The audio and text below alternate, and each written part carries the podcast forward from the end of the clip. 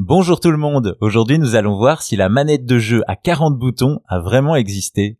Si aujourd'hui de nombreux constructeurs proposent leur propre manette, force est de constater que ces dernières ont toutes plus ou moins la même forme. Cependant, pour certains jeux, il existe des contrôleurs qui reprennent la forme de ce qu'ils représentent pour pousser le réalisme, comme par exemple un volant et des pédales pour une simulation de voiture. De nouvelles façons de jouer qui ont donné des idées à un éditeur qui créera une manette avec pas moins de 40 boutons.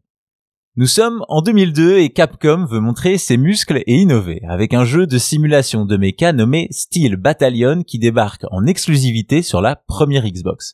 Cependant, Steel Battalion n'est pas un jeu comme les autres, là où l'on pourrait s'attendre à un jeu d'action typé arcade, frénétique et explosif, Capcom mise sur une pure expérience de simulation et pousse le réalisme de son titre.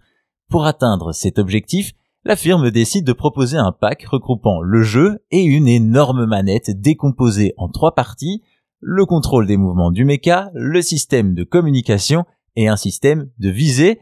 Ce n'est pas tout, puisque le pad est également composé d'un pédalier portant le total de boutons de cette manette à 40. Évidemment, avec près d'un mètre de contrôle, l'ensemble imposant laisse l'impression d'être dans un véritable cockpit.